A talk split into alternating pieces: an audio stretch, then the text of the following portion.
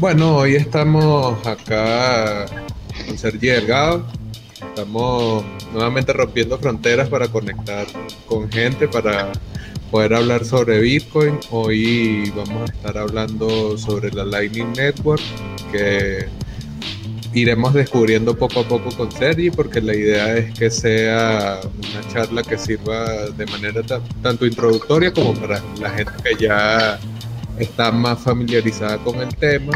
Y este es el cuarto encuentro del sexto ciclo de encuentros digitales, dado la pandemia, o que todos estamos en una especie de cautiverio por la pandemia. Hemos migrado al formato digital y tratando de seguir conversando sobre Bitcoin desde distintas perspectivas.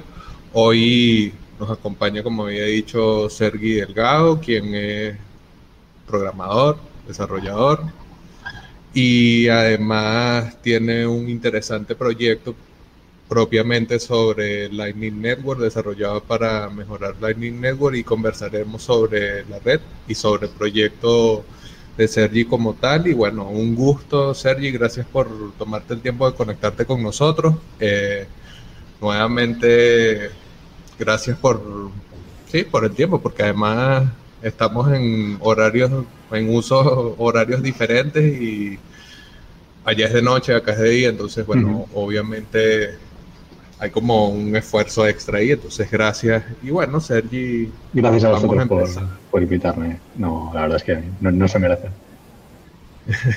vamos a empezar con lo de siempre, que es como una pequeña introducción para poder conocer quién es Sergi Delgado y, la pregunta clásica, ¿cómo llegas a Bitcoin como tal?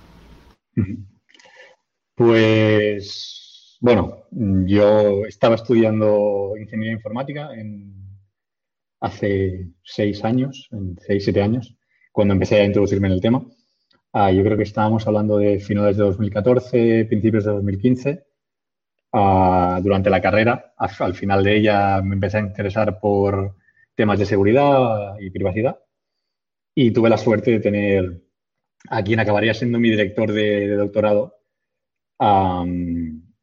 que era de los primeros, de, los primeros o el primer investigador que yo conozco como mínimo español que estaba interesado en temas de, de criptomonedas, de Bitcoin en aquel entonces, porque no había nada más, ¿no?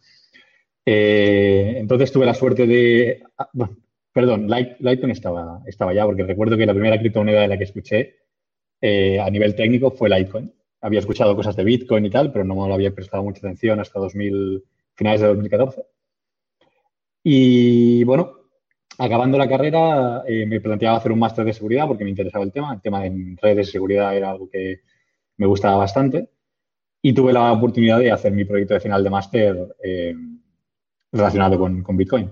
¿no? Aquí así fue como empecé a descubrir un poco qué había más allá del hecho de decir, sí, mm, Magic Internet Money y, el hecho de que, bueno, sí, ¿no? Ahí fue cuando empecé a rascar un poco el tema, tema técnico y, bueno, quedé maravillado, la verdad.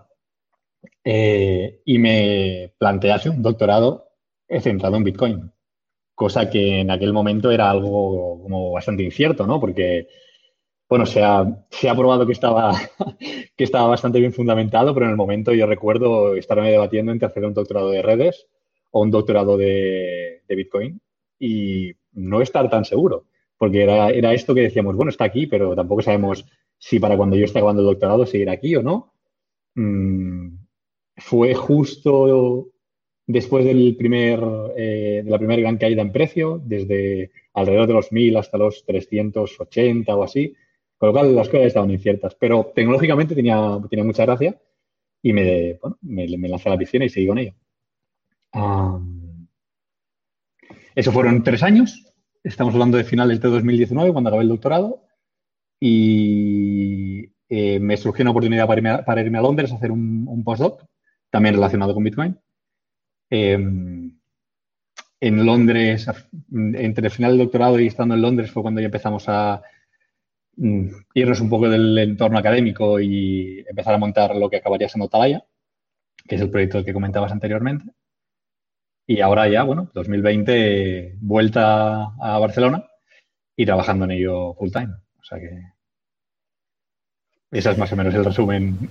Ha sido tremendo recorrido. Veo que además, de un lado que no suele ser tan común, o sea, quizás para ti que eres desarrollador sí, pero de mi lado que yo lo que hago es trabajar reportando, creando contenido sobre Bitcoin, no es tan común conocer de casos de gente que a través de la academia, a través del estudio, termina llegando a Bitcoin. También me gustaría incluso preguntarte algo sobre eso, cómo, cómo ha sido esa conexión entre el estudio académico como tal y un tema que si bien es bastante relevante como Bitcoin, por su novedad suele en espacios académicos desplazarse. Lo digo por mi experiencia personal porque yo en su momento planteé hacer la tesis de maestría sobre Bitcoin y me zapatearon los profesores, obviamente, o sea, hay, hay cierta reticencia, pero en tu caso que incluso terminaste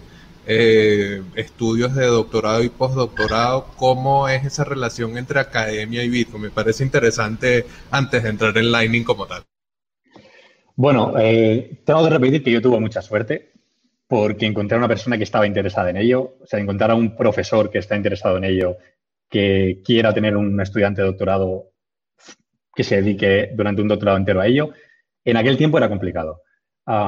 sí que es cierto que desde el inicio, 2000, realmente desde 2011 diría yo, hubo, hubo mucho interés a nivel académico con Bitcoin porque realmente estaba basado en muchísimas publicaciones académicas, ¿no? Y en cosas que se habían intentado hacer académicamente o en el, si no académicamente desde un punto de vista de, investigación, durante muchos años, ¿no? Durante todos los 90 se había intentado hacer mucho, mucha investigación respecto a eh, monedas digitales que no había llegado a, buen puerto. Pero sí, sí que realmente había mucho interés, ¿no? También a niveles de privacidad eh, era, era muy interesante. Entonces, como yo decía, yo tuve mucha suerte por el hecho de que tenía alguien que me permitía hacerlo. También es cierto que durante mi doctorado mm, no conocía a nadie, eh, nadie local, o sea, cuando, digo local me refiero a del país, que estuviesen trabajando de lo mismo. Siempre coincidíamos la misma gente en las mismas conferencias y estamos hablando de que la gran mayoría de gente era, era estadounidense. Estadounidense e inglesa. Había algún grupo también de Tel Aviv que es bastante potente, pero nunca me, crucé con gente local decir, tal vez a finales, finales del doctorado, pero claro, ah, precisamente por eso, porque decíamos, bueno, estamos aquí los cuatro de siempre haciendo, investigando, pero no somos tantos, ¿no? Mm, con el tiempo, sí que es cierto que empezó a crecer bastante el, ecosistema a nivel académico.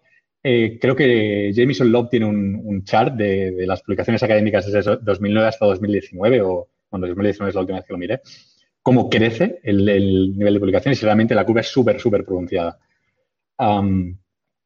entonces, a nivel académico, yo no tuve ningún tipo de problema. Fue muy interesante. Ah, justo antes de Segwit, eh, había mucho interés respecto al tema de escalabilidad, eh, qué se podía hacer por encima de Bitcoin y demás. Y luego, cuando ya salió Ethereum, realmente las publicaciones académicas empezaron como a, ser mucho más grandes porque te permitía hacer muchas más cosas, ¿no? Ah, también tengo que decir que yo me desmarqué bastante del tema, pero, pero mi experiencia es buena. Y luego con los desarrolladores también es una experiencia buena. Es un tema que había, había mucho para investigar y digamos que éramos pocos, por lo cual, ninguna queja. No, excelente. Veo que contaste no solo con suerte de conseguir un tema, sino además el apoyo y bueno, también la suerte de tenerte a ti y la capacidad de mantenerte porque o sea, es mentira que estos son temas sencillos.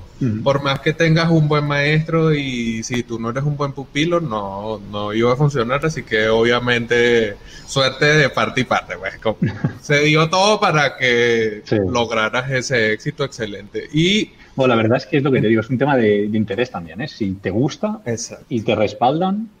Mm, sí, es difícil que te detengan, claro. No, no, no, no. Hmm. Entonces ya ahora sí, hablando de Lightning, obviamente Satoshi en Venezuela es un proyecto educativo Bitcoin only, nosotros nos enfocamos exclusivamente en Bitcoin y habrá gente todavía que pensará que Lightning no es Bitcoin, pero hoy vamos a, a refrescar las ideas para ver qué tan imbrincada es la relación entre uno y otro. Primero que nada, entonces sería partir por una pregunta que siempre es simple, pero las respuestas son complejas, que es el qué es. ¿Qué es Lightning Network? Si quieres un primer concepto pequeño y luego ahí como tú... A ver, yo definiría Lightning Network lo primero como una solución de escalabilidad para Bitcoin. Eh, bueno, vamos a empezar por lo básico. O sea, Lightning Network es Bitcoin. Es Bitcoin hecho de otra forma, pero es Bitcoin al final es básicamente una solución de escalabilidad, aunque también proporciona privacidad.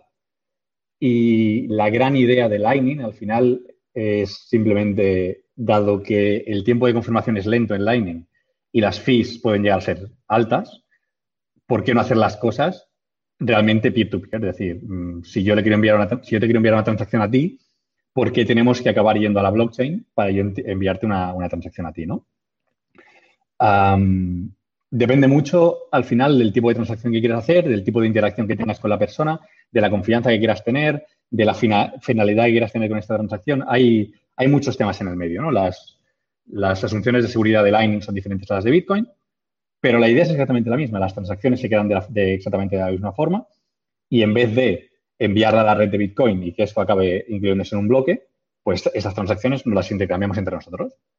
Si en algún momento queremos decir, quiero que esto sea definitivo, pues podemos coger estas transacciones, enviarlas a, la red y que se acaben propagando y se, y confirmen.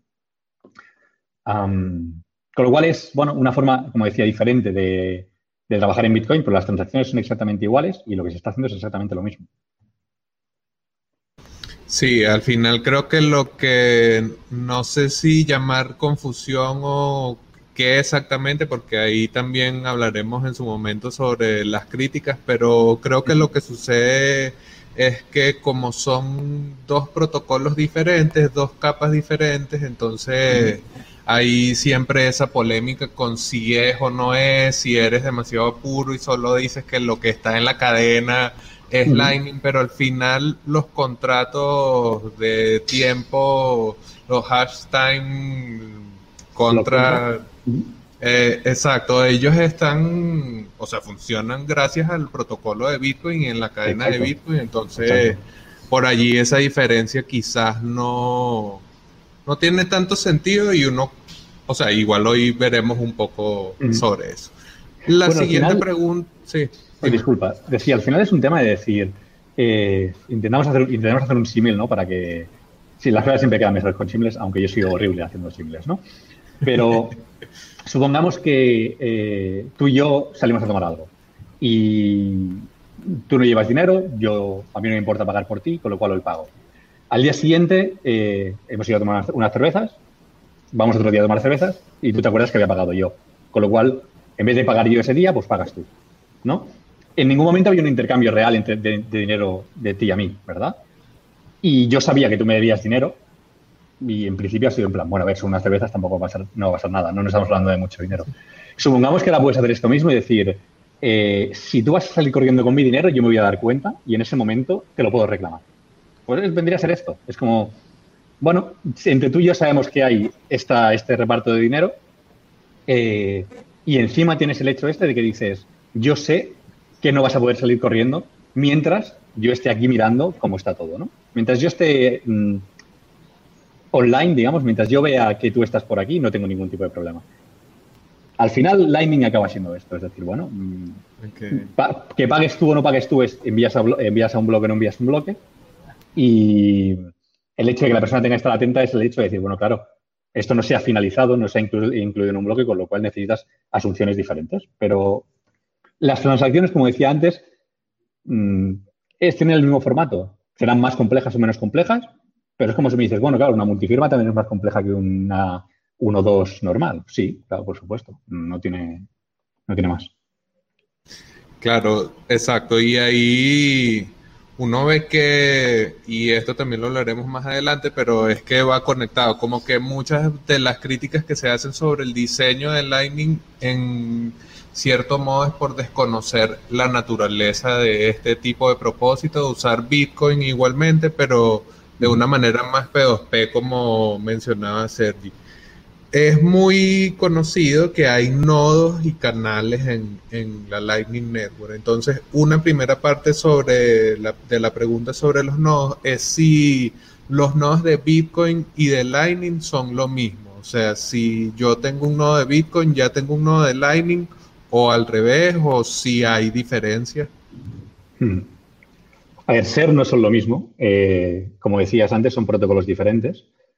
Eh, uno monta encima del otro, ¿no? Tú necesitas un nodo Bitcoin para poder correr un nodo Lightning, ya sea local, lo, eh, lo, tengas tú, o lo tengas en remoto, o otra persona te esté ofreciendo el servicio, es indiferente.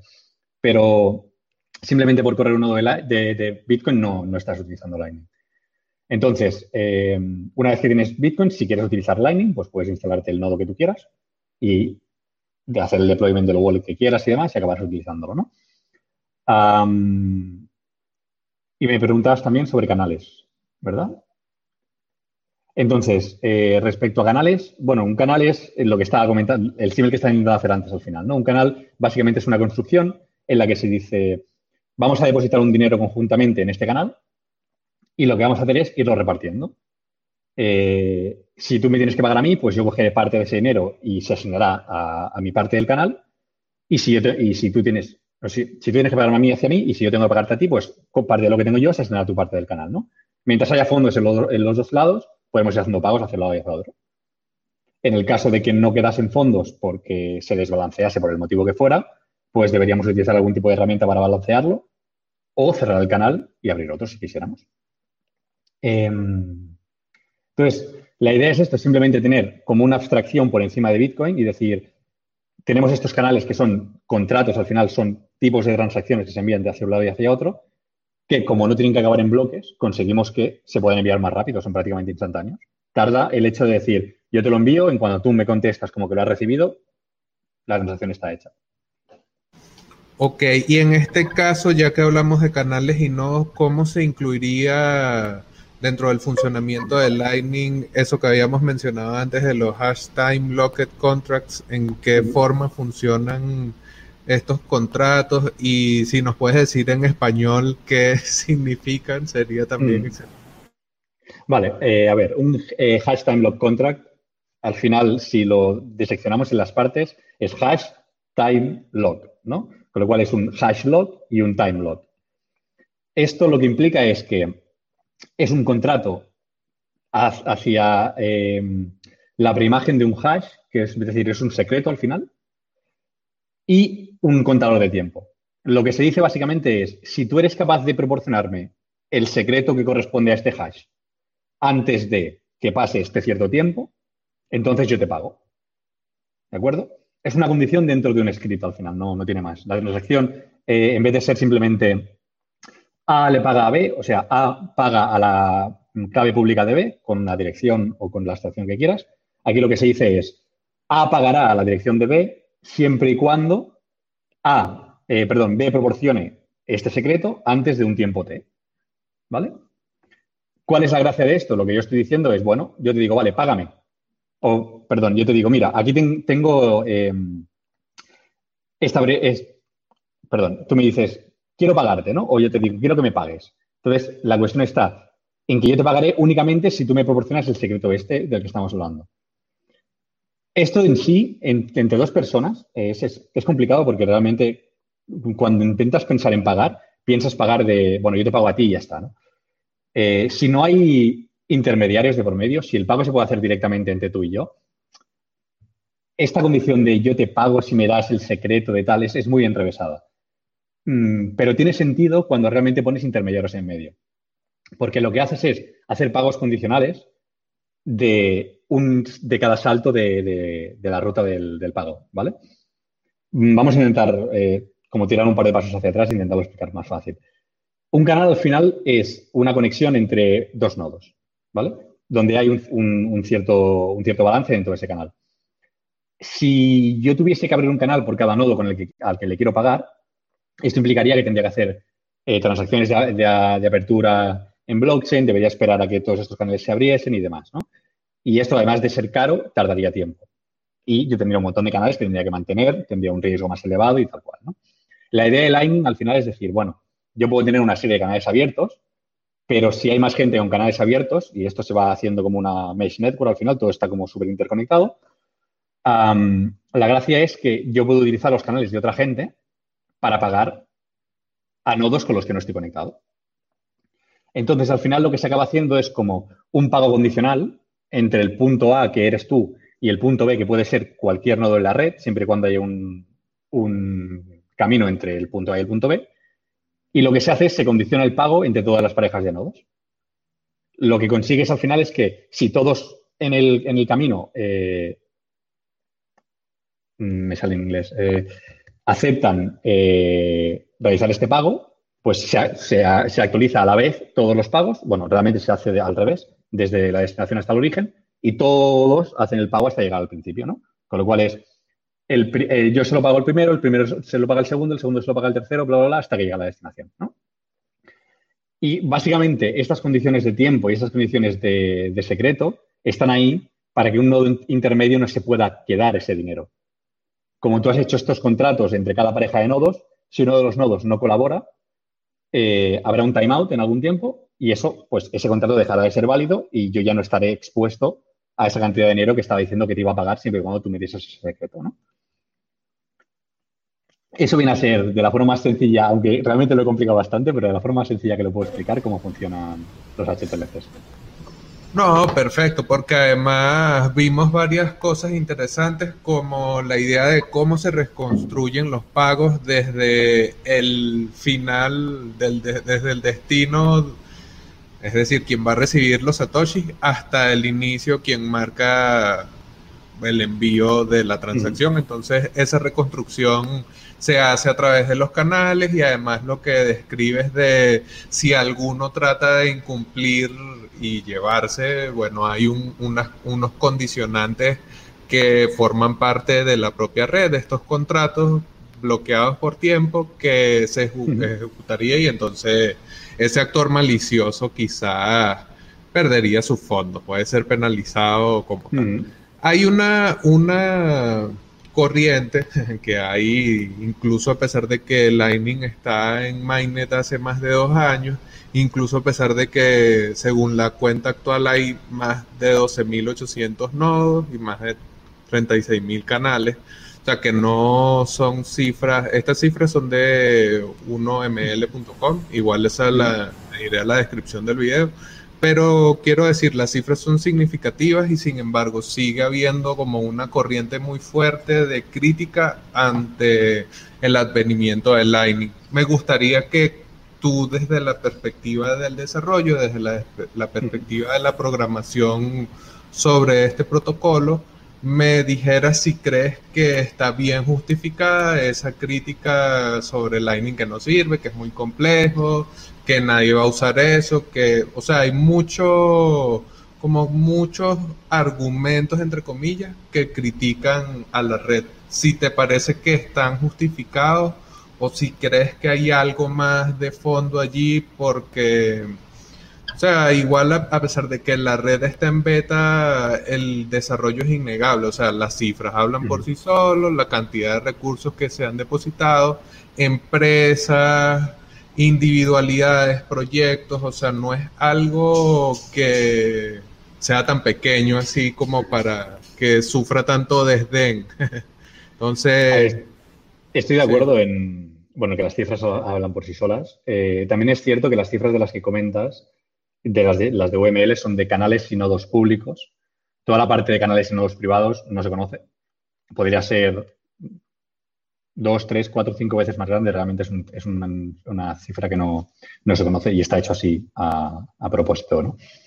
Entonces, respecto a si está justificado el tiempo que se tarda, bueno, la, oriento de esta forma porque puede estar justificada la crítica o lo, realmente lo que se está tratando en desarrollarlo. ¿no? yo creo que el tiempo está totalmente justificado. Al final, no estamos jugando con, o no estamos creando proyectos de juguete, estamos intentando crear un sistema eh, financiero que pueda sustituir al, sistema financiero actual. Eh, en, muchas, en muchas cosas, Bitcoin y Lightning ya son mucho mejores que el sistema financiero actual, porque te permiten hacer cosas que el sistema financiero actual no te permite.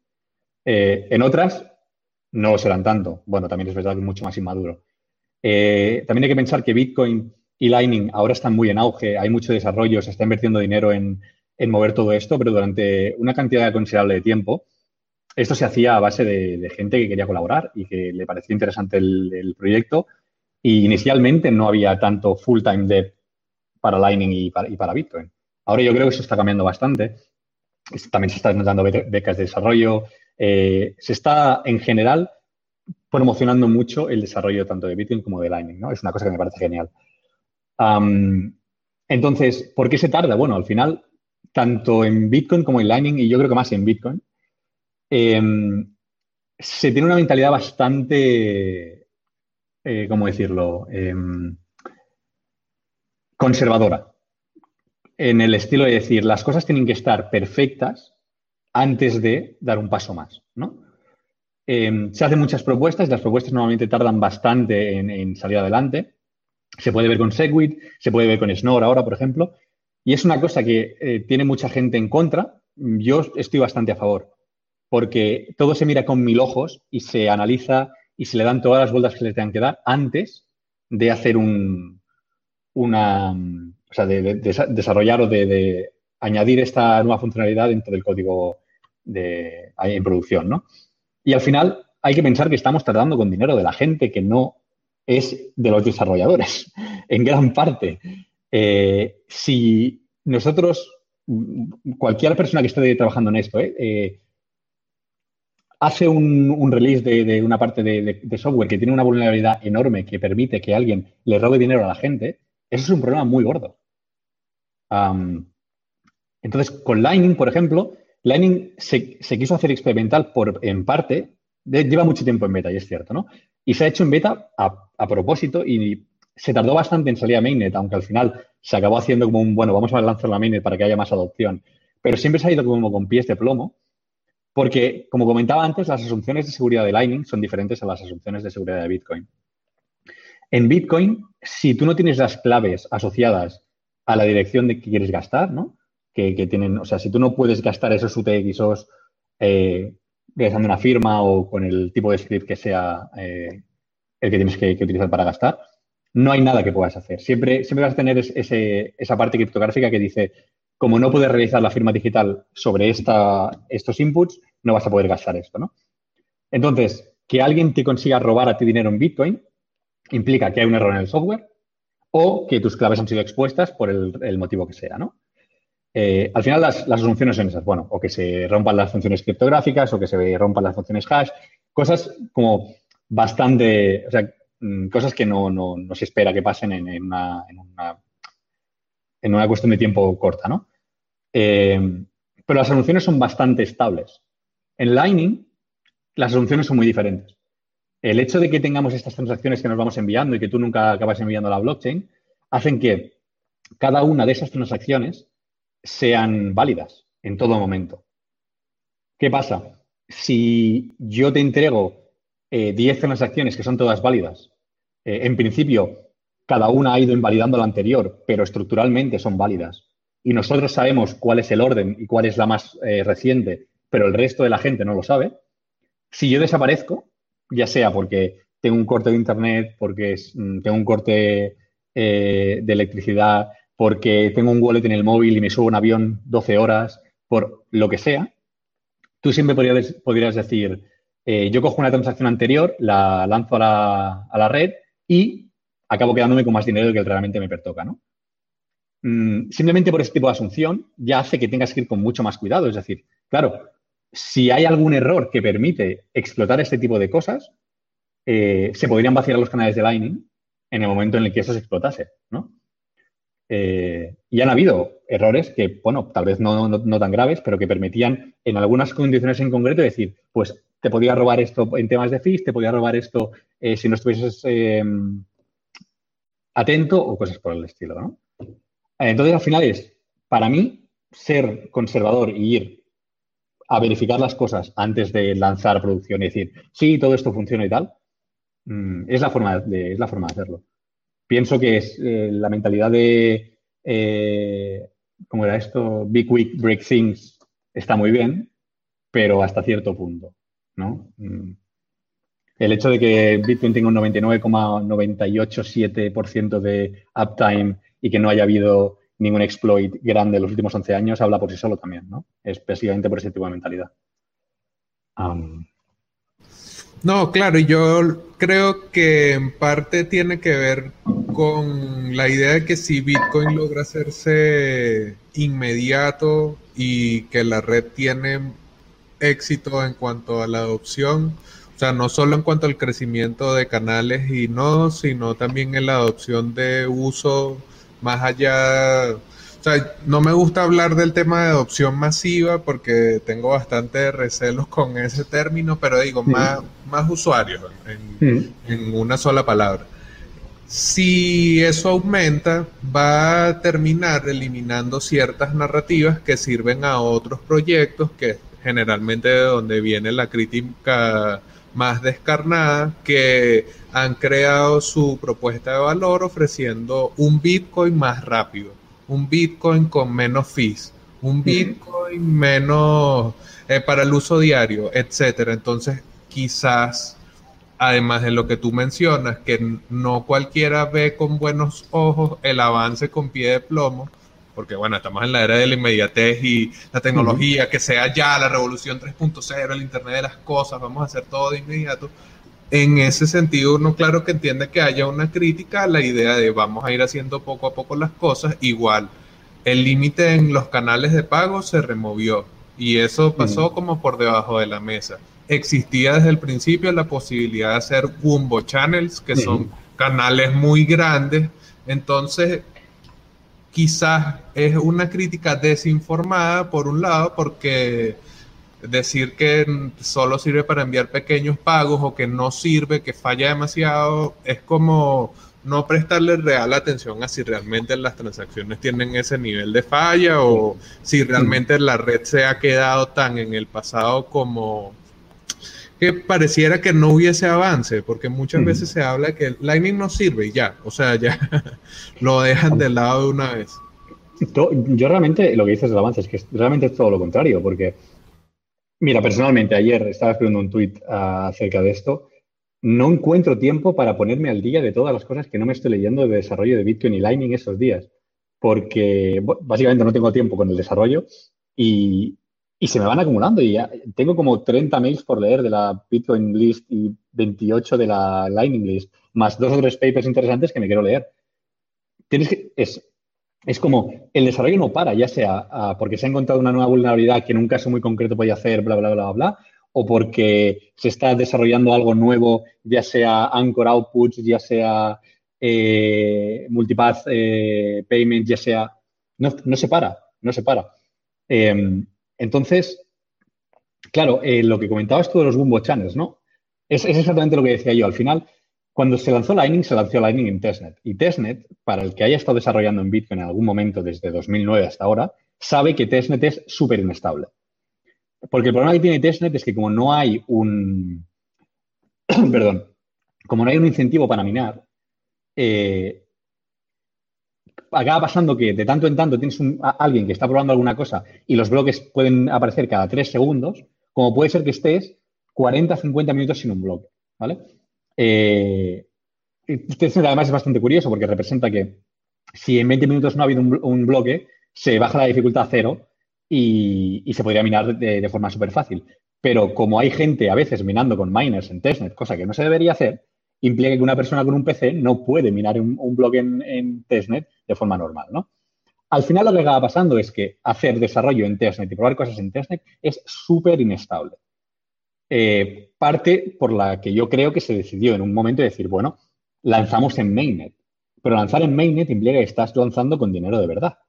Una cosa que está en desarrollo constante y que, bueno, Bitcoin se hizo exactamente igual, pero al final es decir, bueno, estamos jugando con dinero en hot wallets al final, que es mucho más volátil, es mucho más fácil de que pase algo malo que si estás jugando con, con llaves al final, ¿no? Entonces, bueno, el límite de Umbo Channels estaba ahí precisamente por eso, porque se decía, estamos probando esto, es una red que se puede utilizar, pero tened en cuenta lo que estáis poniendo aquí, porque el límite está precisamente para que si pasa algo, la gente no pierda mucho dinero, ¿no? es súper importante también tener en cuenta de que para la gente que a lo mejor no está tan acostumbrada al, entorno. Aquí no hay un botón de vuelta atrás, no hay un botón de parado. No, no se puede decir, hey, la hemos, la hemos cagado, ahora vamos a hacer un rollback y os vamos a devolver todo el dinero, ¿no? Esto no existe. Entonces, eh, claro, en revolución tecnológica lo tenemos todo ya, sí, se puede correr mucho, pero hay que tener en cuenta que no hay control Z. Si la lías, no hay vuelta atrás. Y si la gente ha perdido dinero, lo va a haber perdido. Y el desarrollador no va a poder hacer absolutamente nada, ¿vale? No, no vas a llamar a Apple Support y te vas a decir, se me ha roto mi Mac, mm, es culpa tuya. No, no se puede, ¿no? Eh, y esta mentalidad hay que tenerla, es muy importante porque hace que cuando desarrollas algo lo hagas con, bueno, mil ojos.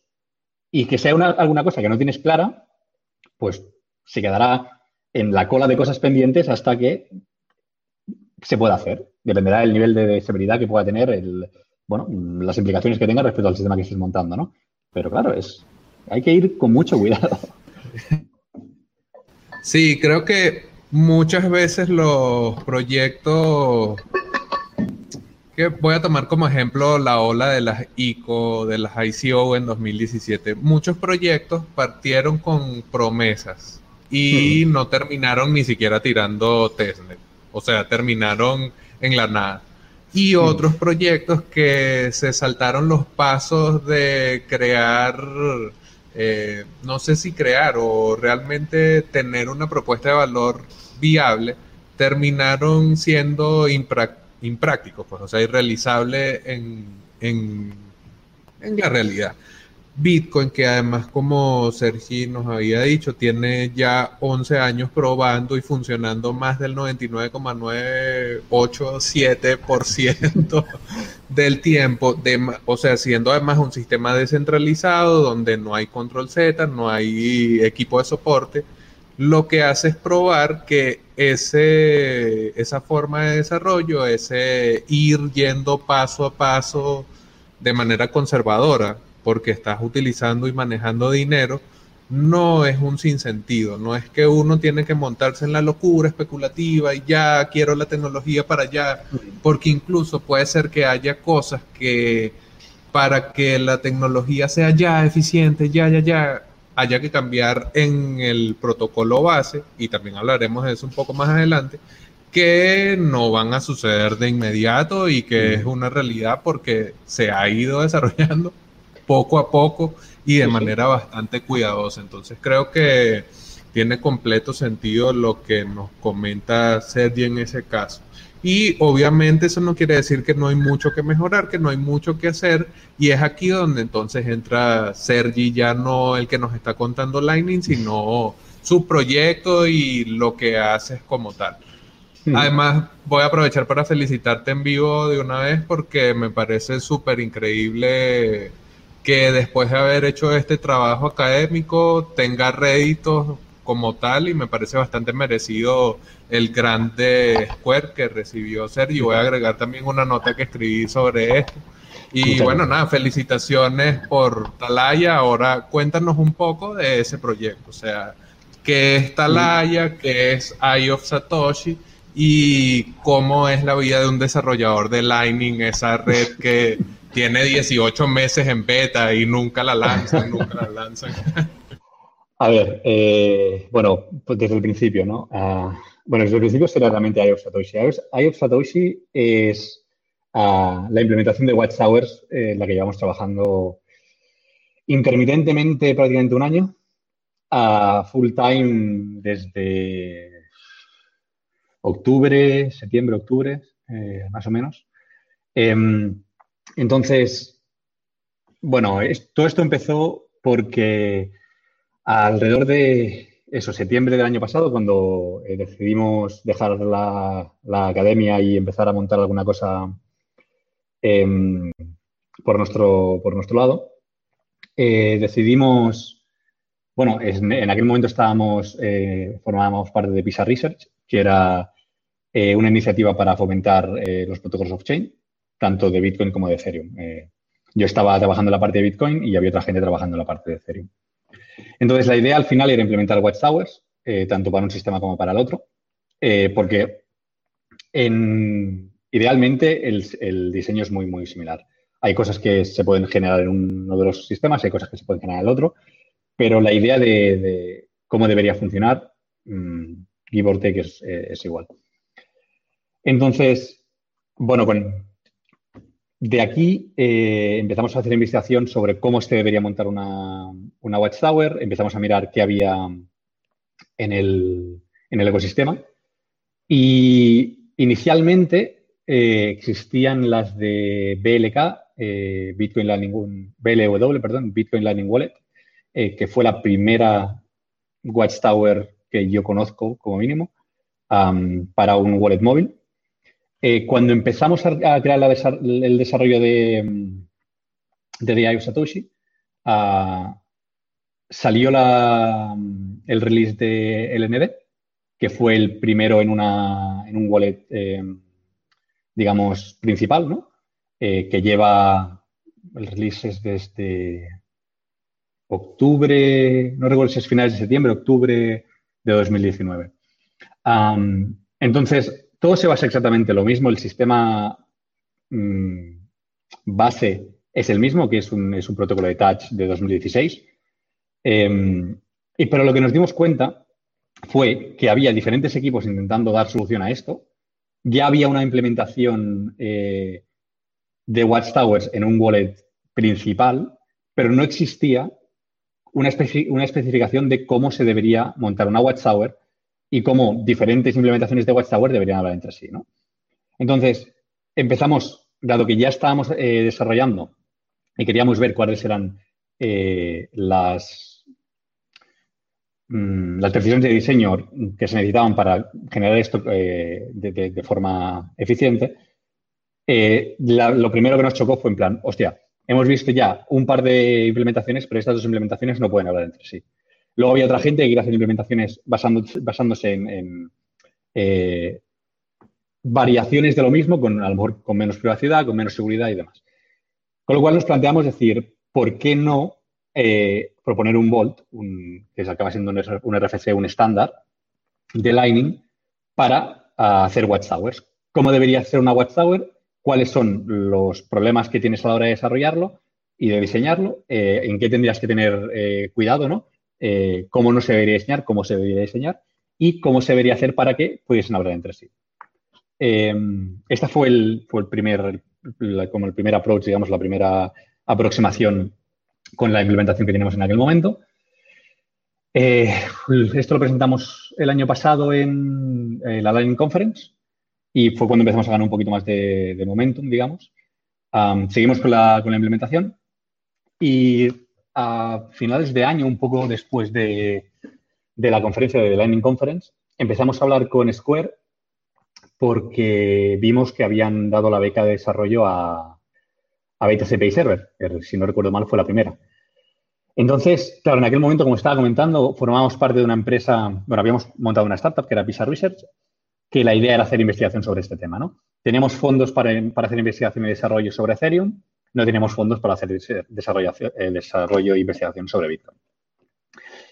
Eh, entonces decidimos, bueno, mm, empezamos a llamar a las puertas de diferentes actores dentro del ecosistema Bitcoin en plan, bueno, nos gustaría seguir con el desarrollo de esto, nos gustaría crear una estandarización de, este protocolo, eh, ver cuáles son todas las cosas que realmente habría que hacer para que esto funcione correctamente eh, y cómo hacerlo para que cualquier wallet independientemente de si es móvil, si es C-Lightning, LND y cualquier, cualquier torre, independientemente de la implementación, puedan hablar entre sí.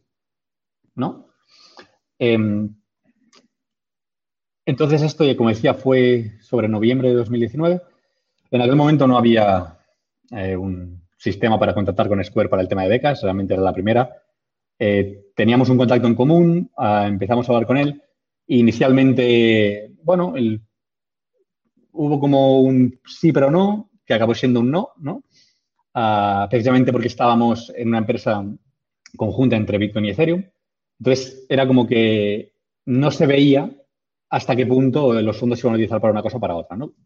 Nosotros teníamos muy claro que queríamos utilizar los fondos para, hacer el desarrollo de Bitcoin y que lo teníamos todo muy separado, mm, con lo cual decidimos separar Pisa Research, digamos, en dos empresas diferentes. Una que se dedicaba a hacer únicamente temas de Ethereum Italaya, que es la, empresa o la organización, porque al final, mm, aunque no está montada como una organización sin ánimo de lucro, es sin ánimo de lucro, eh, que recibe dinero únicamente para hacer funding de desarrollo de, Bitcoin, en, actualmente de, Lightning Watchtowers.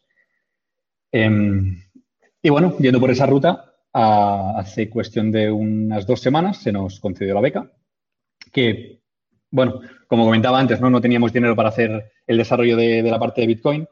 Eh, esta beca lo que ha realmente dado es continuidad al proyecto, porque llegó un punto que era, bueno, yo quería seguir trabajando en, Bitcoin, era una cosa que lo tenía muy clara, pero eh, digamos que los ahorros llegan hasta cierto punto, ¿no?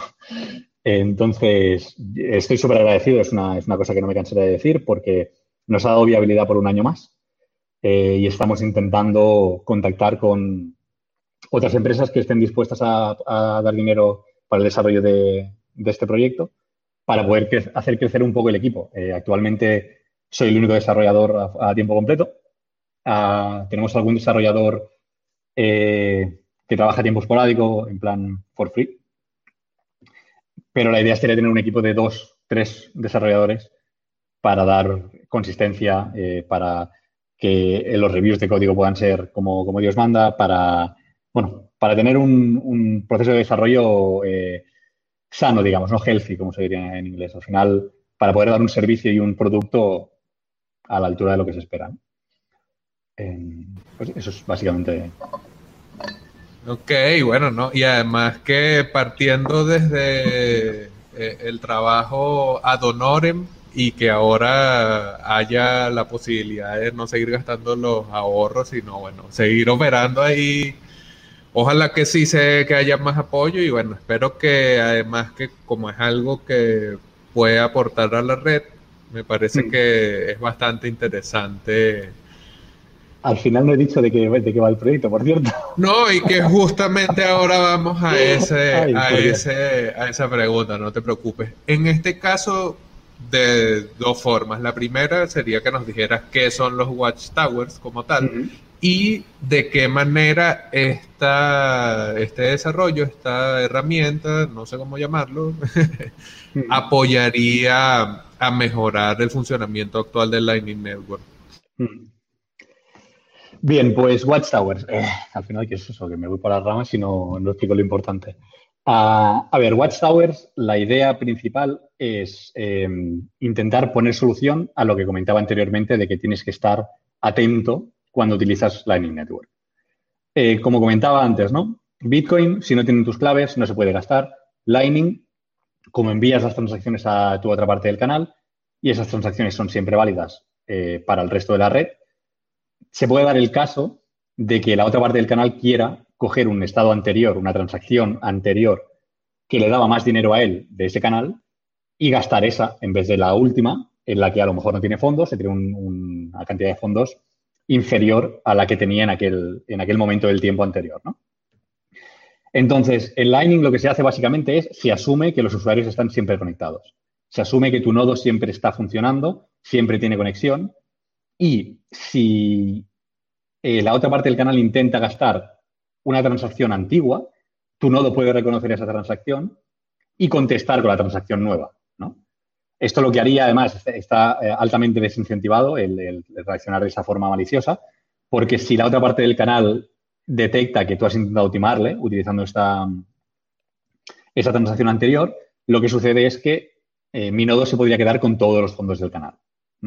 Si suponemos que en este, estamos en un estado de 4-3, 4 bitcoins yo, 3 tú, y intentas gastar uno anterior en el que era 4-4 o 5-2, o, eh, perdón, sí, 5-2 o así, dirías, mi nodo vería esto y diría, no, este estado es anterior, lo que voy a hacer es, voy a coger todo eh, y me lo voy a quedar yo. ¿Vale? Entonces, ¿cuál es el problema con esto? Se asume que tu nodo siempre va a estar conectado. Esto para nodos normales tiene sentido hasta cierto punto. Para nodos móviles es más complicado, ¿no? Aunque creo que WhatsApp sirve para todo, pero es un tema de que se asume que tú siempre vas a estar conectado y es algo que no, tendría por qué ser así. Eh, WhatsApp lo que hace al final es decir, bueno, es la persona o el instrumento que está online cuando tú no vas a estar online. La idea es que un WhatsApp es un servicio que siempre está online. Eh, no lo tienes corriendo en tu casa, no, bueno, podrías tenerlo, pero es como un sistema, un sistema que estará allí cuando tú no vas a estar. Em, entonces, al final lo que hace una Watchtower es hacer exactamente lo mismo que haría tu nodo, responder esas transacciones antiguas si las ve en, un bloque con la transacción nueva que, o la última transacción del canal, que lo que haría es decir, hey, no, eh, esto no es el estado en el que estábamos y como te he pillado intentando timarme, me quedo todo el dinero. entonces, la idea, esto, ah, si se intenta montar de forma muy, muy, muy trivial, eh, hay muchos problemas de privacidad, seguridad y demás. Al final, la idea de Watchtowers es que eh, la torre sepa lo mínimo posible del usuario, que la torre en ningún momento pueda gastar nada del canal del usuario y que lo único que puede hacer es responder única y exclusivamente si se da una de estas sensaciones de quiebro que la torre puede reconocer. Eh, la gracia es que toda la información que se envía a la torre va cifrada y la clave de descifrado se deriva del transaction ID de la transacción de quiebro. Lo que hace que eh, la, torre solamente conoce la información a utilizar si esa transacción de quiebro aparece en la red.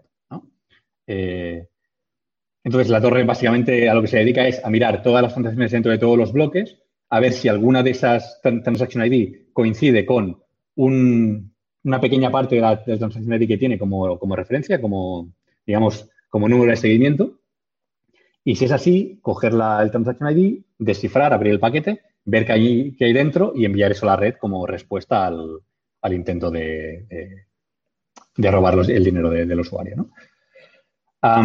¿Qué proporciona esto respecto a los usuarios? Bueno, primero seguridad, eh, porque hace que no tengas por qué estar siempre conectado o que si te desconectas por algún caso o si se te corrompe el wallet, tienes eh, corrupción de datos y no puedes eh, recuperar, la otra parte del canal no tiene por qué tener que quedarse todo el dinero, ¿no? Tienes un, actor que puede actuar por ti.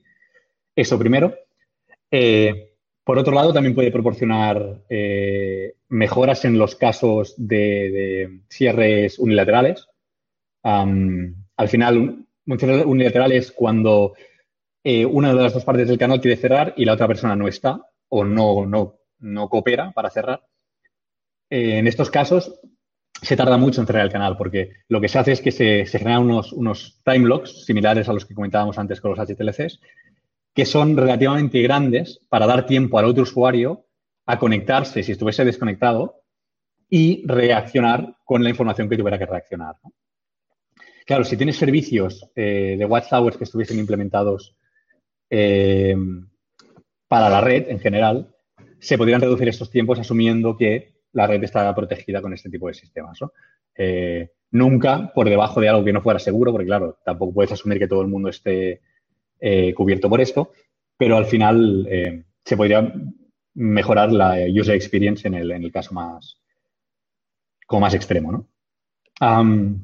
esto sería para Lightning, pero realmente Watchtower dan para más. Es, una cosa que con el tiempo se ha ido viendo que se pueden utilizar para otras cosas, como sistemas de backups, al final como lo que estás enviando a la, torre es un, un, conjunto de datos cifrados y la torre no tiene ni idea de lo que le estás enviando, tú podrías enviar mm, el estado de tus canales, por ejemplo, eh, podrías enviar, yo sé, cualquier cosa que quisieras hacer un pequeño backup que siempre fuera a estar online y luego reclamárselo a la torre y decirle, devuélveme este fragmento de datos y tú serías el único que tendría la, clave de cifrado. para otros protocolos por encima de Bitcoin también se está eh, hablando de utilizar Watchtowers, cualquier tipo de protocolo que implique que el usuario tenga que estar online para reaccionar a algún tipo de, evento, hace que una Watchtower esté ahí. O sea, la Watchtower está para cubrir el momento en el que el usuario no está y debería estar. ¿no? Bolts, por ejemplo, es, es un ejemplo de esto, porque se puede dar el caso en el que se quiera cerrar un Bolt eh, y la persona que necesite reaccionar no esté allí. ¿no? Entonces, eh, la torre puede estar allí para reaccionar, ya sea en caso de robo, en caso de, en caso de cierre en un estado que no se espera que esté, la torre puede estar ahí. Ok, entonces vemos que no solamente puede ayudar a mejorar el funcionamiento de Lightning, sino que puede tener otros usos, otras posibilidades por allí. Y en este caso me gustaría volver un poco sobre lo anterior, que era la reacción ante el, el, grant, ante esa beca de Square, porque hablabas de agradecimiento, acabo de escuchar esta magnífica explicación del Watchtower que me parece que es una explicación que es desde el conocimiento pero apasionado, entonces me gustaría saber si, o sea, ¿cuál es la reacción de saber que puedes seguir haciendo tu proyecto? ¿Es como impulso? ¿Es como, ahora sí sé que puedo, voy a seguir hasta donde llegue? ¿O qué, qué es no sé, quizás esa emoción al primer momento que te diste cuenta, oye, sí, sí nos mm. hicieron caso y sí voy a poder haciendo, voy a poder seguir haciendo esto.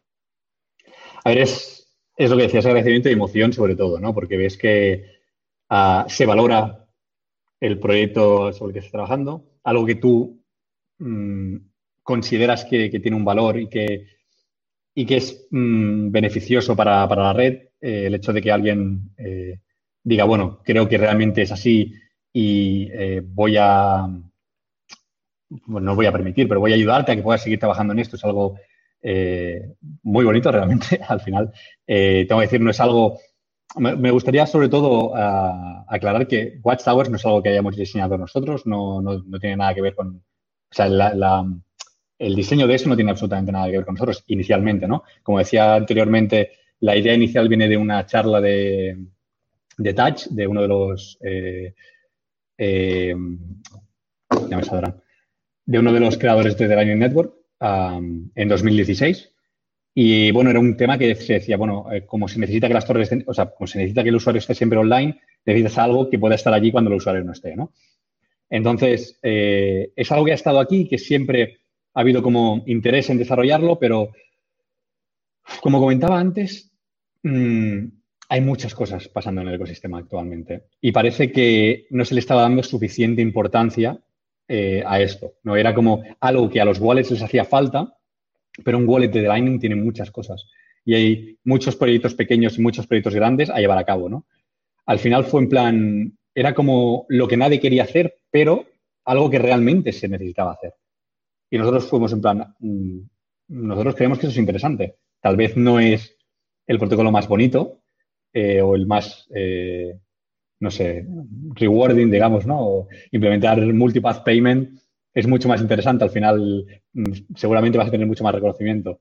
Pero esto es una, como una piedra angular de, la red que a veces es necesaria, a no ser que se consiga eh, solventar esta, esta asunción de, de, always online de otra forma, que actualmente no, no se ha conseguido con lo cual es lo que decía, al final que una, que una empresa como Square te diga, continúa adelante con esto, creemos que lo que estás haciendo es, interesante y, mm, tiene un valor añadido a la, red, a mí me, vamos, me desborda.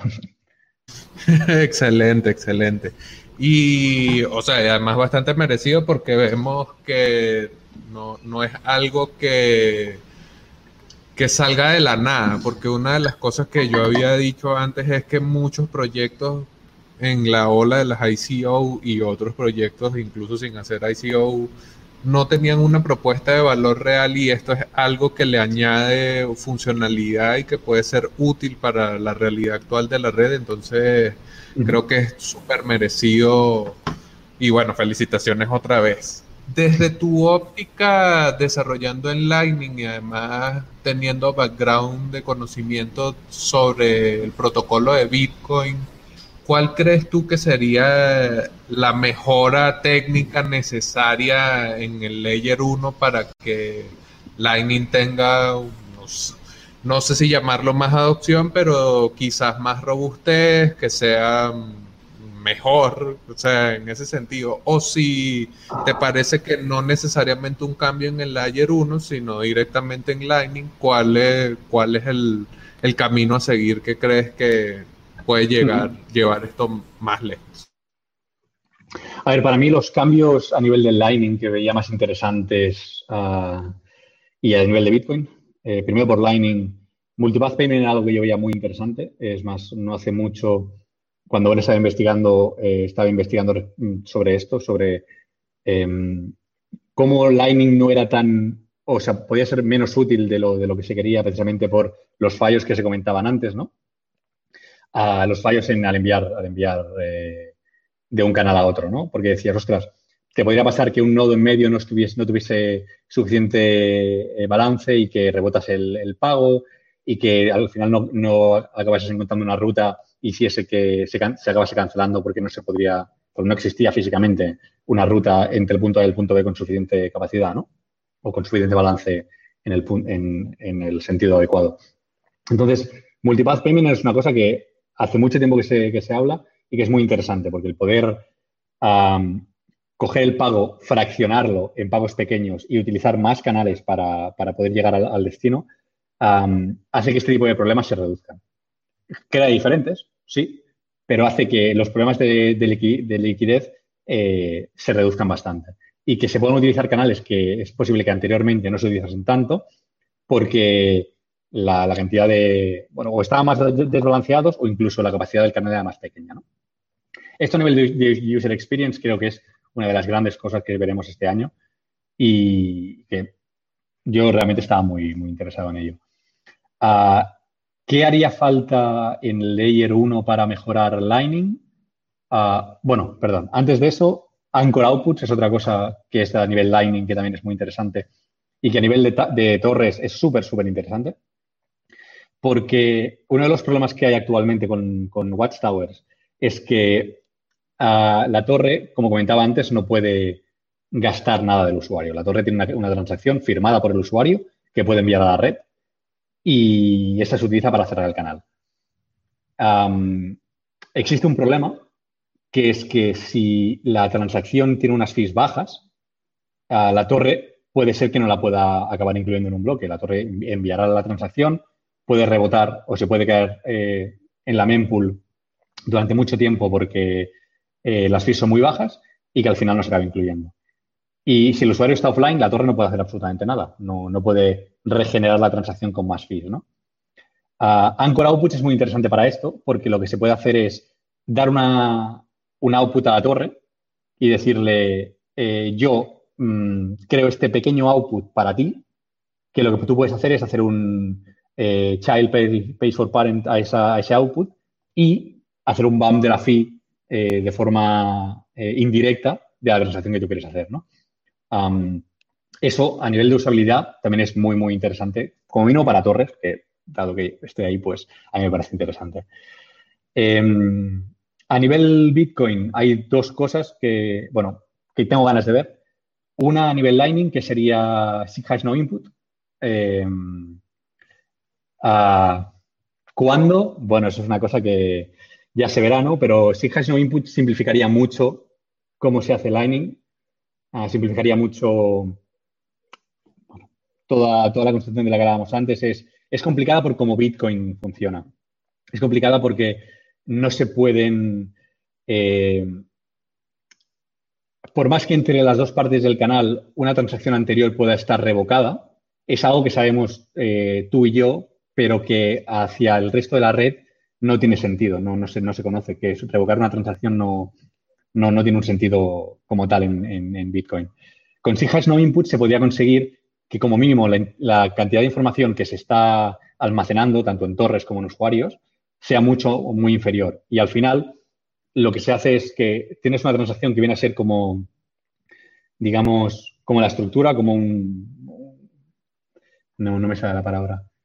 Un como un template, digamos, que le hacen falta un par de, valores y con, con un mismo template y diferentes tipos de datos que son mucho más pequeños, podrías ir reemplazando estos datos y tener la, transacción final. Esto haría que, bueno, torres serían mucho más sencillas, la cantidad de información que se, que se almacena en, en, nodos sería mucho, mucho más sencilla. Lightning en general sería más sencillo. Ah, y por otro lado, bueno, por supuesto, Snore y, y Taproot y demás, básicamente porque es súper interesante, es una cosa que me parece muy interesante a nivel de privacidad es genial.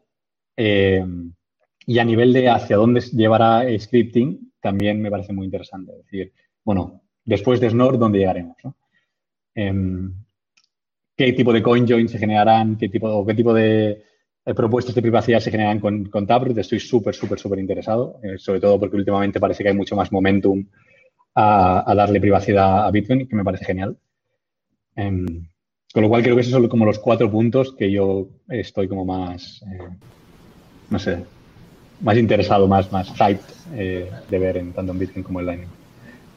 Bueno, ojalá hay varios ahí que yo apoye, que ojalá lleguen pronto, porque, bueno, van, o sea, significan mejoras bastante significativas y mayores fundamentales, es mayor proyección a futuro, no en cuanto al precio, sino en cuanto a la robustez de la tecnología en el futuro. Y ahora que precisamente hoy se dice que Trump está ahí amenazando con ir tras Bitcoin, entonces...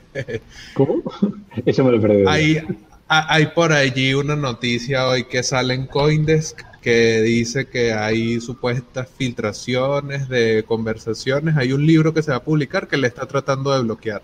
Y una de las cosas que se cuela de los comentarios de Trump en ese libro que se quiere publicar es ese ir tras de Bitcoin porque al parecer es una amenaza. Hace poco el Pentágono dijo que la generación Z podría utilizar Bitcoin para una rebelión. Entonces, mientras más pronto se haga más robusta la tecnología, bueno, mejor para estar preparado. Me parece una publicidad genial para Bitcoin. ¿eh? Me acabo de pero para mí es de la mejor publicidad que le puedes dar, sinceramente. Sí, también. Y además probar que el poder establecido está viendo con ojos de amenaza el paradigma que precisamente nace para amenazarlo, creo que es bastante buen reconocimiento. Para cerrar, y luego vamos a pasar a las preguntas de la audiencia, para cerrar quisiera tres consejos para tres tipos de perfil. El primer consejo de Sergi para un desarrollador que está empezando a interesarse en Bitcoin, en Lightning, en las blockchains, que está entrando a este mundillo por primera vez.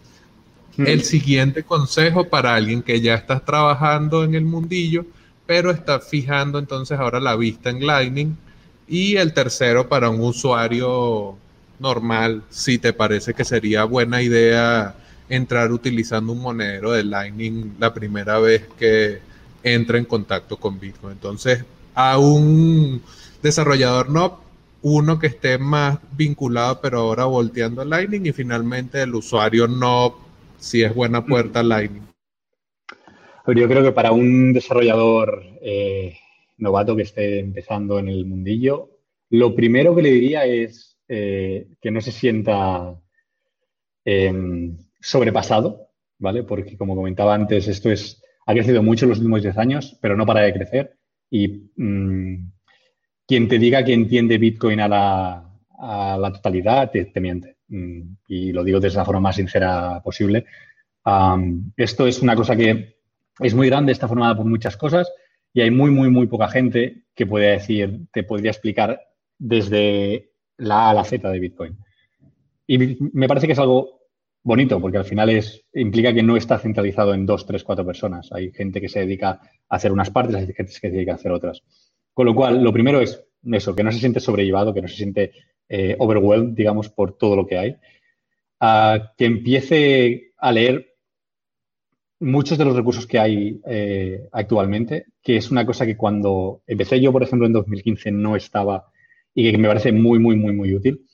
Em, los hay en inglés, los que quieras y más. En español se están creando un montón actualmente.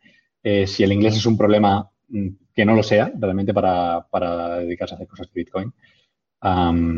porque, porque realmente no. Bueno, me parece que es una comunidad que cada cual tendrá su, opinión, pero yo creo que es una comunidad muy, muy abierta, con gente para todo, pero mm, que da bienvenida a gente nueva, sobre todo. Y utilizar para mí, una de las herramientas más útiles que tuve yo cuando empecé fue Stack Exchange. Preguntar algo en Stack Exchange y que te pueda responder gente que realmente conoce del tema. En aquel momento yo estábamos hablando de, Peter Willa. yo, para mí, que me contestase una pregunta de algo que había hecho él era como, no te va a poder responder nadie mejor. Entonces, cuando tenía dudas que nadie me podía responder, era Stack Exchange y acababa respondiendo él. Era algo muy, muy, muy positivo.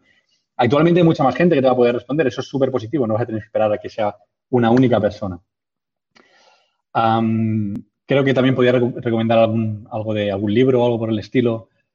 Eh, yo creo que lo más fácil sería Mastering Bitcoin, sinceramente.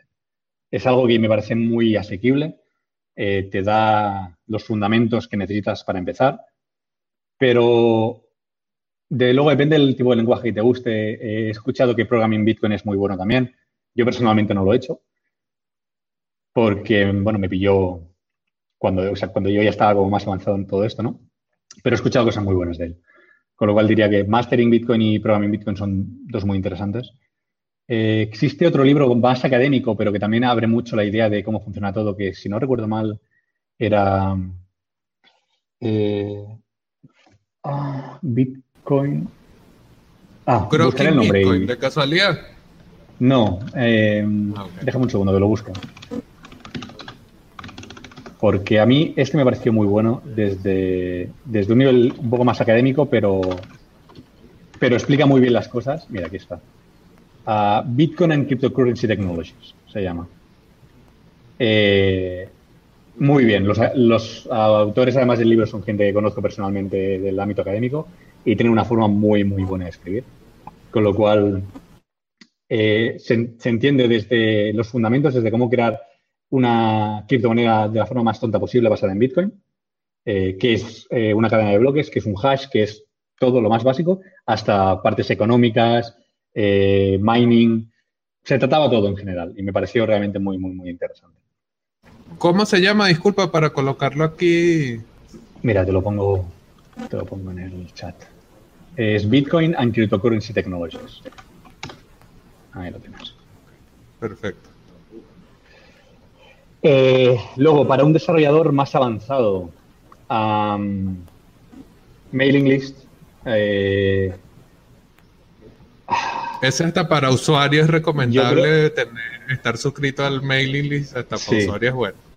A ver, mailing list el problema que tienes que es lo que comentaba antes. Va a haber muchos mails, muchas cosas a un nivel muy avanzado que es posible que no acabe entendiendo, pero no está mal mirarse en diagonal, ver de qué se está hablando e intentar coger datos y decir, bueno, voy a intentar entender qué es esto y qué es aquello otro. Al final acabará mm, entendiendo los objetivos, o sea, los, conceptos más básicos y como montando por encima y, entendiendo lo que hay. No hay que intentar tampoco entenderlo toda la primera. Yo recuerdo desde cuando empecé a hacer esto que revisitaba temas que no acababa de entender. Era como, tenías un concepto que pensabas que te había quedado claro, eh, ibas a mirar otro y cuando entendías aquel otro te dabas cuenta de que aquel primero que pensabas que tenías claro no lo tenías claro, porque no tiene sentido. ¿no? Al final es irlo redescubriendo. Y como comentaba, ahora hay muchos recursos muy, muy buenos antes era un poquito más pico y pala. Pero pienso que el pico y pala también está muy bien. De verdad, si puedes implementar las cosas por tu cuenta, eh, no pienses que estás reinventando la rueda. A lo mejor no lo hagas para un proyecto propio, pero como un proyecto de eh, quiero aprender, genial que intentes reimplementar cosas. Intenta, eh, ya sea utilizando Bitcoin D o ya sea con el lenguaje que quieras, crear funciones, funciones hash, intentar ver cómo es una transacción, hacer decoding de transacciones, hacer encoding de transacciones, intentar crear las transacciones tú mismo a mano con tu código y ver si la red te las acepta. Eh, se aprende un mundo con ese tipo de cosas. Mm. A lo mejor otros recursos que recomendaría, tanto para unos como otros. Eh, em, Learn, a Bitcoin es una web brutal ah, para, aprender cosas de ese tipo a, nivel técnico. Ah, ir directamente al source code, es que al final es donde está, es donde está la chicha. Si quieres ver cómo funciona una cosa, vete al source code de Bitcoin y, y, míratelo. Hay comentarios buenos, hay cosas que no están tan comentadas, ha mejorado muchísimo con los años, con lo cual creo que ahora es muy leíble. Em, y al final probar, si es que es como, si tienes un proyecto que quieres hacer, hazlo.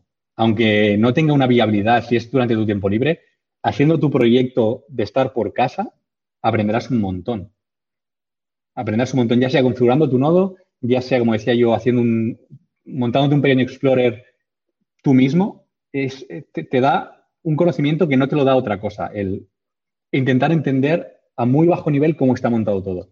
Luego, cuando vuelves hacia afuera, entiendes todo muchísimo mejor, muchísimo mejor.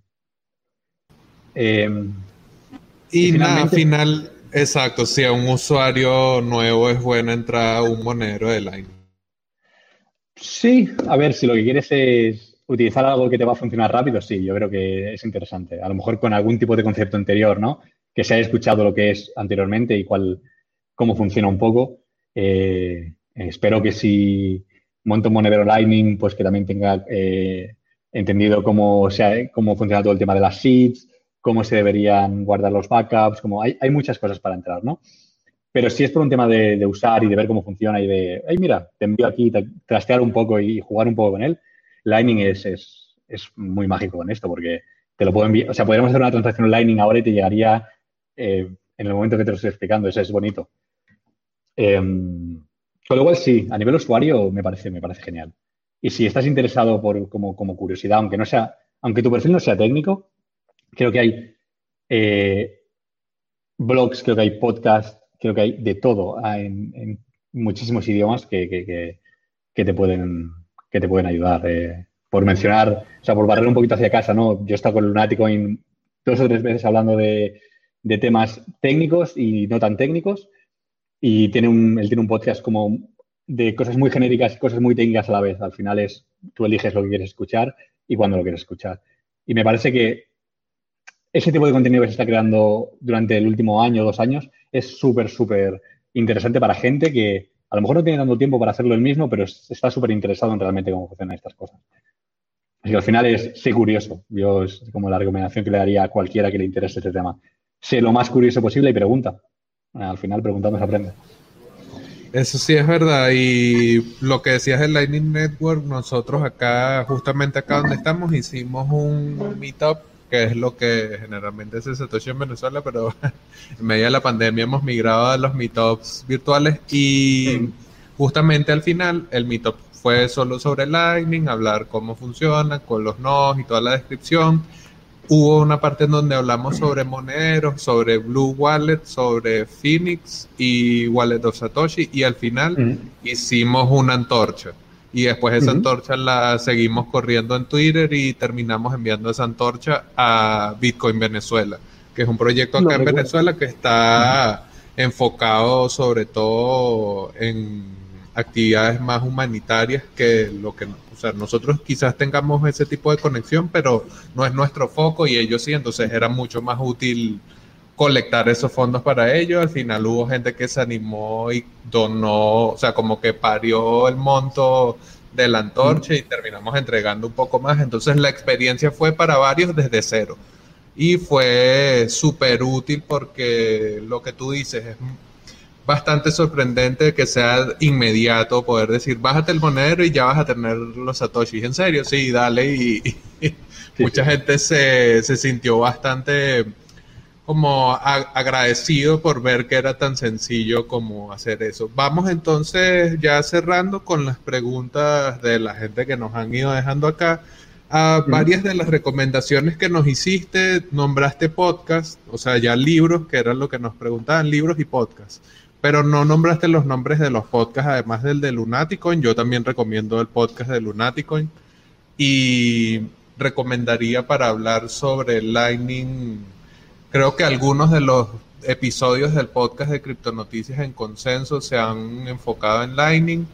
Y Estudio Bitcoin no es un podcast, es un website donde también hay mucha muy buena información sobre esto, pero Sergi, algún podcast por allí, no importa si es en inglés, también vale. A ver, yo tengo que decir que es lo que te comentaba antes. Voy a, voy a nombrar un par, eh, porque son los pocos que, he escuchado. Pero es no tengo tiempo.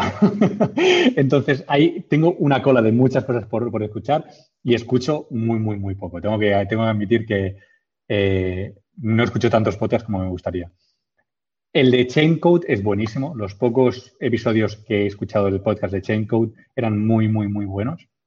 Ah, bueno, lo que quería decir con esto es que, la gente no piense que los que no estoy nombrando son porque me parecen que no son interesantes, simplemente porque seguramente no los he escuchado porque no tengo tiempo, ¿vale? Pero del Chaincode sí que he escuchado alguno porque me pareció muy, muy interesante. Eh, tal vez también porque tuvieron a Peter y quería escuchar cuáles eran sus opiniones respecto a algunas cosas y eh, me, pareció, me pareció genial el podcast de, de Stefan, bueno, es ampliamente conocido. Creo que eh, no mencionarlo sería. Eh, o sea, decir que no he escuchado algún podcast de Stefan sería como, bueno, mentir un poco. O sea, los de Stefan, por supuesto. Em, en español no conozco ninguno más, sinceramente, además de los que hemos, de los que hemos mencionado. eh, y libros los que había comentado. Pero al final, bueno, mm, creo que si se, preguntando por Twitter o tal, seguramente consigan información más, más fidedigna que la que le pueda, dar yo por el hecho de que, como comentaba, los voy a tener que dejar al final de fondo mientras trabajo para poder estar escuchando algo interesante mientras tanto. Porque si tengo que sacar el tiempo para escuchar todo lo que se genera, es como, madre mía. No, hay demasiado contenido. Yo voy a hacer publicidad aquí de un podcast en el que estoy con Alejandro Beltrán y Cristóbal Pereira, que se llama Cripto Hispanos, en donde hay un episodio específicamente sobre Lightning Network con el corte de la primera parte de la charla de hoy, que es más introductorio, más eh, qué es, cómo funciona a nivel básico y creo que hay un par de buenos símiles a pesar de que están en audio si les prestan atención, creo que son bastante informativos en ese sentido. Y sí, lo que dices es que en español no hay tantos podcasts como tal, es cierto, pero hay bastantes youtubers. Entonces acá en YouTube también tienes a Juan Bitter, tienes Juan en Cripto, tienes varios, tienes varios que tienen específicamente sobre Lightning, pero también sobre mm. Bitcoin en general. Y siempre mencionen Sergi en Twitter, mencionen CryptoBastardo en Twitter, Lunaticoin, y seguro les vamos a responder cualquier duda que haya por allí. Además, nos cierto, Sí, me ha venido a la cabeza porque curiosamente grabé un pod con él hace poco y como los estabas hablando de Lightning en concreto, a Fulmo está haciendo una serie de pods de, Lightning, también así en directo, eh, con... Bueno, el formato es más presentación de un tema en concreto con slides y demás, más luego eh, charla. Juraría que los pods se llaman uh, Pods Blitz. Uh, si se busca por Fulmo en YouTube se encuentran. Me parece que tienen 5 o 6 actualmente, puede que hasta 10. Es un podcast semanal y se han cubierto temas bastante interesantes, la verdad. Eh, no porque esté yo en uno con WhatsApp, pero de verdad que los retos son súper interesantes. Nos preguntan, ¿qué faltaría para que sea más robusta la seguridad en Lightning Network y qué avisoran para el futuro? A ver, depende de lo que se entienda por más robusta. Yo creo que la seguridad en Lightning es robusta con, el, eh, con las asunciones de seguridad que hay. Las asunciones son diferentes a las de Bitcoin. Implica que tienes dinero en un hot wallet y es algo que es, es, como está diseñado y es como es. no, yo no veo nada necesario como tal para decir, pues que tampoco veo una vulnerabilidad como tal que se diga, es que hay este caso en concreto en el que tal, ¿no? Si algo en Lightning no funciona como debería es porque la implementación está haciendo algo que seguramente no sea el estándar. Eso es lo más que puedo decir. Em, sí que es cierto que las cosas son un poco más frágiles con, con móviles, con dispositivos móviles, como decía antes, precisamente por esto, porque una de las asunciones es que siempre tienes que estar online. Si tu móvil no está siempre online, estás mm, quebrando una de las asunciones. Ahí es donde entran torres, ¿no? Pero es por el hecho de que no estás haciendo las cosas como representa que deberían ser. Mm, tal vez la asunción de que tengas que estar siempre online es poco realista, si también se podría decir, ¿no? Sobre todo para, más adoption, como decías antes, que tampoco no es una cosa que, bueno, indiferentemente. Eh, pero yo como tal no creo que haya un, un problema gordo así. Sí que van saliendo cosas concretas, ¿no? Como eh, ahora con Anchor Outputs eh, había problemas en concreto que referenciaban a Bitcoin, pero eran por eh, añadidos que se le quieren hacer, por mejoras que se quieren hacer. Siempre que hay una nueva... no sé las palabras en castellano. Cuando hay un nuevo feature que se quiere añadir a Lightning, siempre, claro, se tiene que estudiar hasta qué punto esto no se puede utilizar realmente para conseguir fondos de alguna forma, ¿no? Eh, y volvemos a lo que decíamos antes, de ir siempre con mil ojos y con pies de plomo y demás. Pero Lightning como tal, diseñado como originalmente, mm, yo no veo que haya un problema como tal, más allá de las asunciones en sí. Tenemos una pregunta de uno de los críticos que mencionábamos con tres años en línea, ¿no consideras que es un fracaso que no hay ni 10 millones de dólares en la Lightning? Y este comentario tiene además otro poquito más que dice que pareciera el dinero de unos cuantos fanáticos aún cuando hay mucho más BTC en otras cadenas en cuestión de meses. Me parece que esto tiene que ver con DeFi y la cantidad de BTC que está en DeFi Entonces, esa es una de las críticas que siempre se hace, que en tres años, tan poquito Bitcoin, ¿qué nos puedes decir? A ver, eh, yo creo que, bueno, hay, como diferentes narrativas aquí, ¿no? Primero está eh, la parte de Bitcoin que no utiliza Lightning porque tiene Bitcoin, está haciendo hold de Bitcoin y no está haciendo absolutamente nada más que guardarlo y acumular más, porque es la estrategia que tiene. Eh, ya sea porque lo quiere como forma de ahorro, porque quiere ganar dinero más adelante, porque lo quiere utilizar cuando tenga una, utilidad mejor a la que tiene actualmente, porque cree que va a ser así, ¿no? Eh, entonces, yo creo hacer un, como un pair entre quién tiene Bitcoin y quién está en Lightning. Eh, bueno, sí que obviamente hay conexiones, ¿no? Tienes que estar en Bitcoin para, para, estar, para estar en Lightning, pero no todo el mundo que está en Bitcoin cree que Lightning se tenga que utilizar o quiere utilizar Lightning para gastar dinero, ¿no? Es como eh, quien no quiere gastar Bitcoin, no va a gastar Bitcoin ya sea en Bitcoin, sea en Lightning o sea como sea. Eso por una parte. Por otra parte, que haya 10, 20, 30 o 40 millones en un sitio o en otro, ah, al final, que tengas el dinero ahí para que lo estás utilizando. Mm, si el dinero que tienes en Lightning lo utilizas para pagar y te sirve para hacer las compras que realmente quieres hacer y lo utilizas como con el uso que tú le quieres dar, que es dinero, bien. Que no lo puedes utilizar para especular de la forma que te gustaría, porque quieres hacer, quieres entrar en protocolos de DeFi o lo que sea, eres totalmente libre de irte a DeFi y si funciona, funciona. Si peta por algún lado, pues ya, pasa, ya verás lo que pasará con tu dinero. O sea, eso es cosa totalmente tuya.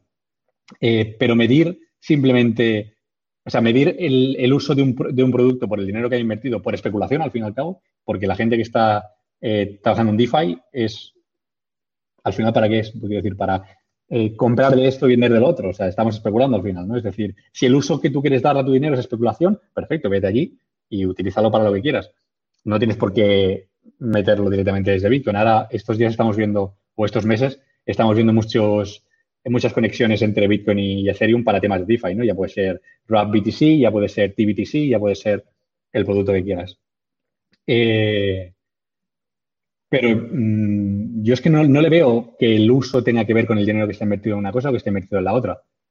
También hay muchísimo dinero metido en, Ethereum y aplicaciones útiles como tal tampoco he visto muchas. Eso no implica que me guste más o me guste menos. Creo que tiene su uso y que hay gente que le gusta y que están desarrollando por encima de ello y que están intentando darle un uso en el que, creen para, para la aplicación que sea. al final es cada cual utiliza lo que quiere si te has metido en Lightning, no era para un desarrollo rápido. Si pensabas que algo montado encima de Bitcoin se iba a hacer deprisa y corriendo porque en chain, la chain que tú quieras mm, va a estar compitiendo porque es más rápida y tiene menos fees, esa no, es para nada la idea. Si quieres algo rápido, haz un fork de Bitcoin, eh, coge cero confirmations y di que son seguras. Es como, no sé. Ok, y eh, me mencionaba justamente ahorita los exchange y esta pregunta va por allí. ¿Cuáles serían los incentivos para que exchange adopten el uso de Lightning Network y si crees que la traba es a nivel técnico? Yo no creo que sea a nivel técnico. Eh, además, he tenido alguna conversación con gente de Exchange, eh, precisamente por el tema de torres. y creo que el problema con los Exchange es que a ver, lo que decíamos antes, Lightning es más volátil, ¿no? Lightning tiene el problema de que eh, lo que tienes lo tienes en una cartera, eh, en un hot wallet, ¿no? Y tú cuando haces un depósito, tanto cuando le das dinero a un usuario como cuando recibes dinero a un usuario, el exchange quiere estar seguro de que no hay manera de que eso se pueda revertir, a no ser que haya un, un, eh, reorg, obviamente, ¿no? Pero ah, ah, los exchanges para mí son como el punto más cercano al banco actual. Un banco no se la va a jugar. ¿No? Eh, el, hecho de que las asunciones ya sean ligeramente diferentes, para un exchange ya puede ser un gran cambio, porque un exchange sabe que eh, yo no voy a tener problemas siempre y cuando tenga un buen, eh, un, buen management de mis, de mis keys. No voy a tener problemas con lo que a mí se me deposita, lo que no se me deposita, lo que yo saco de, de, mis wallets o lo que entra en mis wallets. También es verdad que para aceptar y mover dinero en Lightning, tendrían que tener muchísimo más dinero en, hot wallets, cosa que seguramente para ellos no sea tan interesante. ¿no? Es, curioso realmente pensar en, cuál es la, estructura que tiene un, exchange respecto a Hold, a Worm y a Cold Wallets. Eh, es bueno, es, un mundo totalmente aparte y da para una conversación de, una hora más, ¿no? Pero eso es lo que dábamos al final. Ellos son los que están manejando el dinero, la gran mayoría del dinero. Nos guste más o nos guste menos. Si nos gusta menos, deberemos crear algo en el que ellos nos tienen la ecuación. Pero actualmente la gran mayoría de Bitcoin, de la misma forma como la gran mayoría de otras eh, criptomonedas, está controlada por exchange. Y el, para ellos el factor de riesgo es muy superior, porque el volumen de transacción es muy superior. Entonces, eh, imagínate que se cerrasen miles de canales. Eh, ¿Cuántos de estos miles serían realmente de exchange y cuánto dinero perdería exchange respecto a cuánto dinero perdería un usuario en concreto? ¿no? esa es mi opinión por la cual creo que los exchanges no están utilizando Lightning todavía para no exponerse más. Para mí, sinceramente, creo que lo que un exchange debería hacer inicialmente es correr una torre, porque es lo que te, permite hacer eh, meterte dentro de Lightning, empezar a hacer cosas de Lightning sin realmente tener tu dinero en, riesgo, digamos, ¿no? y al final, obviamente, si estás eh, corriendo canales, si, si, estás corriendo Lightning y aceptando depósito y demás, obviamente estar cubierto por torres. Eso es una cosa que no, para un exchange, para mí no tendría eh, cuestión. Ok, y nos preguntan, ¿qué lenguaje de programación recomendarían para los mortales entrar en este mundo de BTC solo por curiosidad? O sea, que no puedes nombrar nada más. Vale. Ah, yo recomendaría Python. Yo trabajo en Python día a día. Eh, creo que es un lenguaje súper asequible y funciona. O sea, es una cosa que cada vez tiene más usuarios. Me escucho Ahí, perfecto. decía, yo recomendaría Python. Ah, básicamente porque me parece que es bastante fácil de aprender. Depende de cuáles sean tus, eh, tus conocimientos a nivel de computer science y a qué nivel de programación llegues y tal. Mm, Rust también me parece muy interesante. Es, llevo muchísimo tiempo queriéndome pasar de Python a Rust y llegará un momento en el que me parece, bueno, no me parece, llegará un momento en el que Dave Satoshi migrará y habrá una implementación en Rust. Em, Actualmente quiero llegar a tener una implementación más estable en, Python, pero creo que Python es súper asequible. Se entiende, hay muchos recursos, hay muchos tutoriales, eh, incluso partes de Bitcoin D, de Bitcoin Core, están escritas en Python, toda la interfaz de testing es en Python. Así que para aprender creo que es lo más sencillo que puedes, a lo que puedes acabar. Y también decir que hay que quitarse un poco la idea esta de que Python solamente sirve para hacer prototyping. Hay muchísimas cosas que están montadas en Python y a mí, yo te digo, yo no tengo ningún problema. ¿eh? Llega un momento en el que sí que para cosas en concreto, mm, vale, pero para muchas de las cosas que vas a acabar haciendo, Python es más que suficiente. No, y nos dice Jean-Pierre que fue el que preguntaba, que justamente eres el que estaba aprendiendo, así que bueno, cayó como anillo al dedo. Y ya para cerrar, nos preguntan eh, monederos que recomendarías para novato, para medio y para avanzado. No sé si quieres quedarte con Lightning o también nos quieres comentar on-chain, o sea, y puede ser bueno también. A ver, es una muy mala pregunta para mí. Voy a decir los que conozco y los que me parecen bien, pero no porque los haya usado. Y lo digo ya directamente. O sea, no utilizo más que Bitcoin D porque es donde programo y es donde lo hago todo. Bueno, miento. Tengo algunos modelos Lightning y los he utilizado para enviar para arriba y para abajo, pero en lo que es Bitcoin, Bitcoin no utilizo Bitcoin D, no utilizo absolutamente nada más. ¿Vale?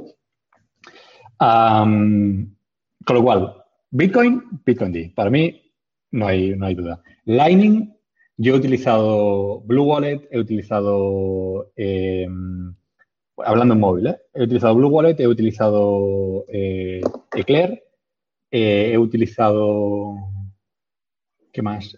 Miré Phoenix que es súper intuitivo, súper fácil para alguien que no tiene ni idea de cómo funciona. Phoenix, súper, súper fácil. luego, Lightning a nivel de PC.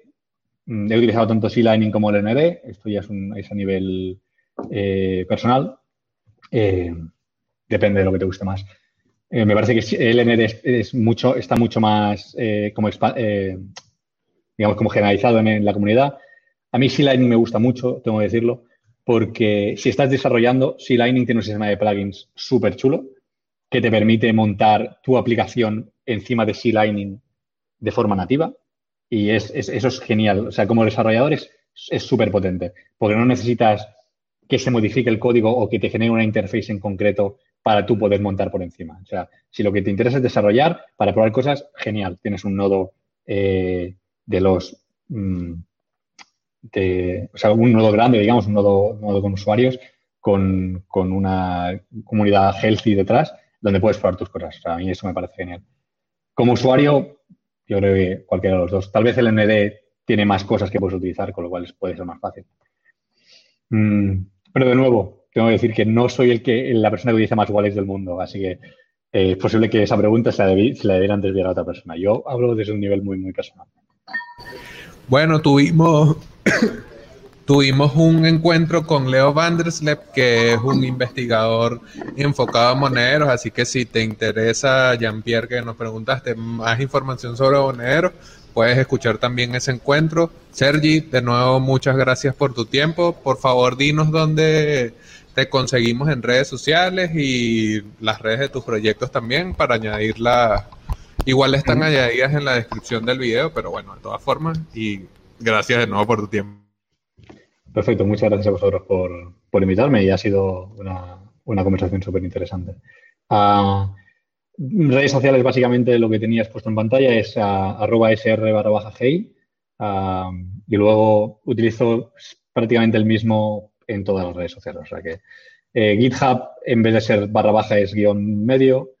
El, todo el, proyecto está bajo el usuario de Talaya Labs, que es la organización que, como comentaba antes, tenemos para, para la torre.